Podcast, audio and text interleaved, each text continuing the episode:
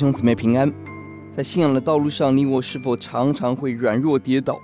是否也怀疑自己能否走到终点？我们的盼望在哪里呢？今天我们一起思想诗篇第八十九篇，还有盼望吗？回到大卫之约，这篇经文诗人所处的光景，在三十八节到四十五节告诉我们：神似乎恼怒我们，丢弃我们；神厌弃我们的约，冠冕被践踏。一切的保护，一切的荣耀都变成羞辱，一切的刀剑都站立不住，而我们进到羞愧当中，就在这样子的一个可怕的光景当中，而我们的盼望在哪里呢？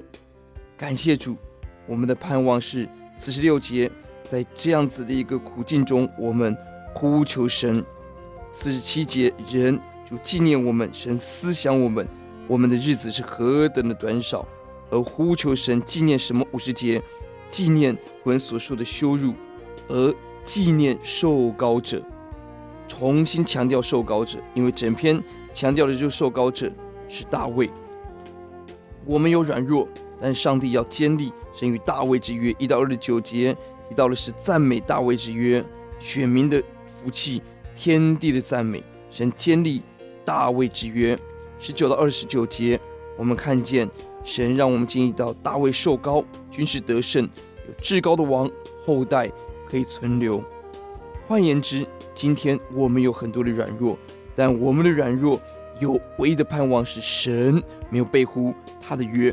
我们常常背约，我们常常落到贫瘠可怜的光景，无能为力。但神不会背约，神要再一次重新施恩与怜悯。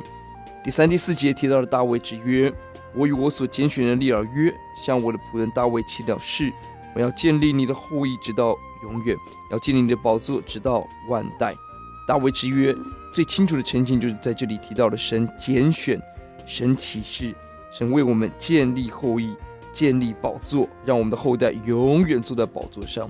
到了新约，神把这个约给了得胜者，我们要与耶稣一同作王，直到永远。这是我们的盼望。我们祷告，耶稣，我们眼睛所看到的，似乎我们已经失去神，离开神。我们的盼望还在哪里？我们还有盼望吗？主啊，愿你帮助我们，让我们重新思想。我们被约，但你不被约。主，你要拣选我们，你要扶持我们，你向我们启示，你要建立我们与我们的后裔。哦，主啊，坚固我们，让我们一生活在你面前，讨你的喜悦，成为得胜者。